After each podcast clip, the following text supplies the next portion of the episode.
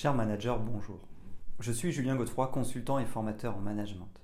Pour progresser facilement dans votre management, je vous invite tout de suite à télécharger gratuitement mon e-book de plus de 40 conseils pour motiver vos équipes. Vous trouverez le lien dans la description. Pensez aussi à vous abonner à ma chaîne YouTube pour consulter mes dernières vidéos.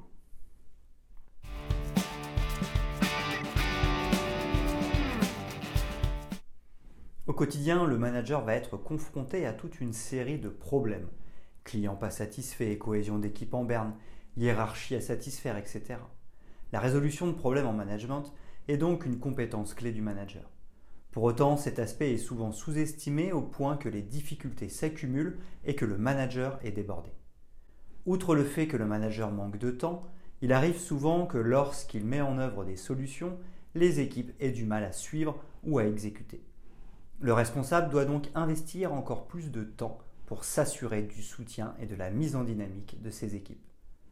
Le rôle du manager est de s'assurer de l'engagement total de ses équipes à atteindre les objectifs fixés. Ainsi, de nombreux sujets sont-ils comme un caillou dans la chaussure. Ils font mal et ralentissent l'avancement des projets. Régulièrement, il est question de résoudre les problèmes pour s'assurer une bonne mise en action et arriver à répondre aux exigences. Voici sept leviers qui vous permettront d'impliquer fortement vos équipes pour mettre en œuvre une bonne résolution de problèmes.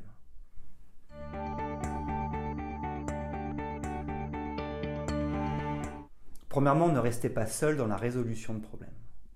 Le premier axe est de prendre conscience que chercher à résoudre ces problèmes seul en management est très risqué.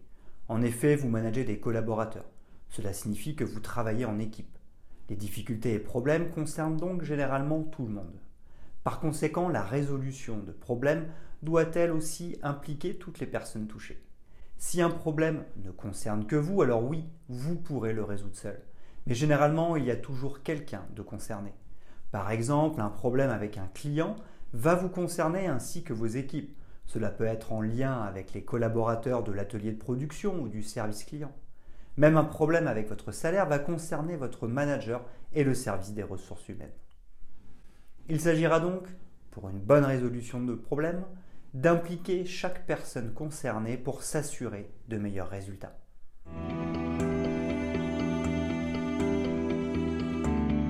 Deuxièmement, la sollicitation d'avis. Pour résoudre un problème, la sollicitation d'avis est un levier puissant. Il s'agit ici de simplement demander l'avis des personnes concernées. Par exemple, vous avez un problème avec un client. Vous allez le solliciter pour lui demander un avis plus précis. Dans ce cas, il pourra vous dire que votre produit est de mauvaise qualité. Vous poursuivrez en demandant l'avis de vos équipes de production et de la qualité pour savoir ce qu'il est possible de faire. Elles vous diront comment il est possible de renforcer la qualité du produit et combien cela coûte.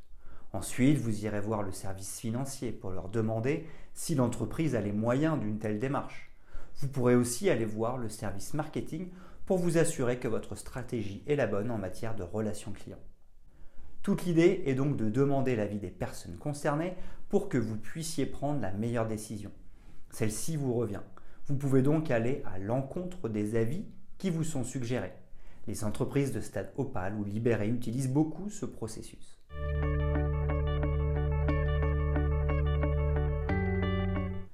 Troisièmement, les groupes de travail dans la résolution de problèmes. Dans un processus de résolution de problèmes en management, nous avons vu la sollicitation d'avis. Les gens s'expriment, mais vous gardez la main sur la prise de décision. Vous pouvez aller encore plus loin. Avec la mise en œuvre d'un management participatif un peu plus poussé, vous pouvez amener vos équipes à trouver ensemble les solutions aux difficultés rencontrées. Il s'agit ici de réunir tout le monde. Vous divisez l'ensemble des collaborateurs en groupes de travail. Chaque groupe va réfléchir à une solution pour résoudre le problème. Ensuite, une personne par groupe va prendre la parole pour restituer la solution trouvée. Les solutions de chaque groupe seront notées sur un tableau visible par tous. Enfin, il s'agira de se mettre d'accord collectivement sur les actions à retenir et à mettre en œuvre. Ainsi, de cette manière, le manager s'assurera-t-il que les équipes ont bien participé à l'élaboration des plans d'action et à la prise de décision? C'est la meilleure manière pour engager pleinement les équipes.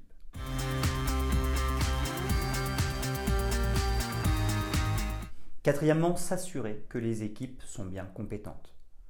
Maintenant que l'engagement des équipes est bien présent, le manager devra s'assurer que les équipes ont bien la compétence pour pouvoir mettre en œuvre la solution. En effet, c'est très bien d'avoir de bonnes idées et de bonnes solutions, mais encore faut-il être capable de les implémenter. Pour rester cohérent dans la démarche, le manager pourra directement demander aux équipes si elles pensent avoir les compétences nécessaires pour mettre en œuvre les actions qui ont été décidées. Si oui, c'est parfait. Sinon, il s'agira de former les équipes. Toujours dans la même logique, le manager demandera aux équipes quelles sont les formations dont elles ont besoin. De cette manière, le manager maintiendra la responsabilisation et l'autonomie des équipes. Ainsi s'assurera-t-il un engagement à tous les niveaux.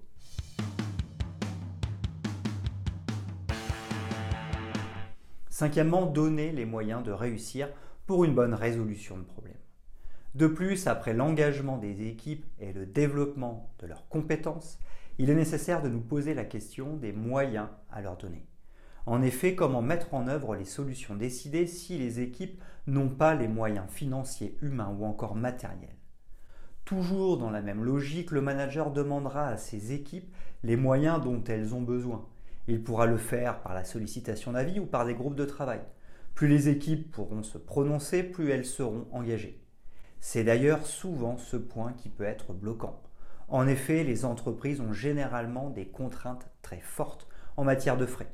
Le manager ne peut donc pas tout le temps engager tous les moyens nécessaires. Dans ce cas, le manager sollicitera ses équipes pour leur demander leur avis ou les faire travailler sur une solution qui respecte les contraintes imposées par la stratégie de l'entreprise.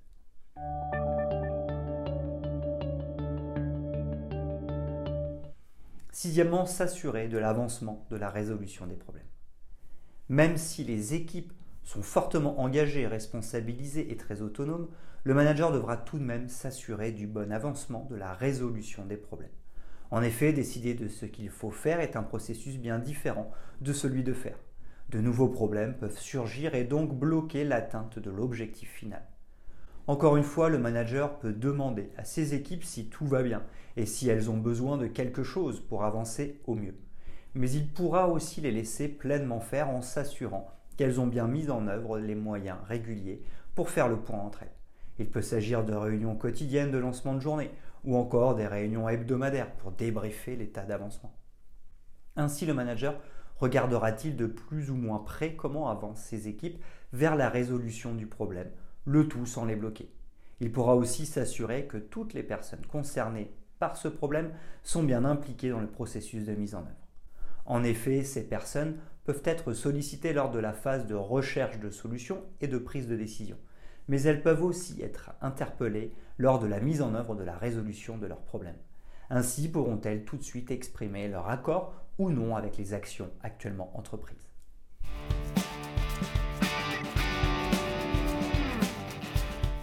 Septièmement, valider la sortie du problème. Enfin, dernière étape à ne jamais sous-estimer, valider et officialiser la sortie du problème. En effet, sortir d'une difficulté peut être sans fin. Le manager devra donc officialiser la sortie du problème. Pour cela, il s'appuiera sur ses équipes pour qu'elles lui disent qu'elles ont terminé. Il échangera aussi avec le client, le manager ou encore le fournisseur concerné pour savoir si la solution et sa mise en œuvre le satisfont. Ensuite, il pourra valider les sorties du problème de manière juridique avec la signature de documents. Mais il pourra aussi avoir une approche plus joyeuse et humaine en organisant un événement plus festif. En effet, chacun doit bien avoir à l'esprit qu'il est désormais temps de se tourner vers de nouveaux objectifs.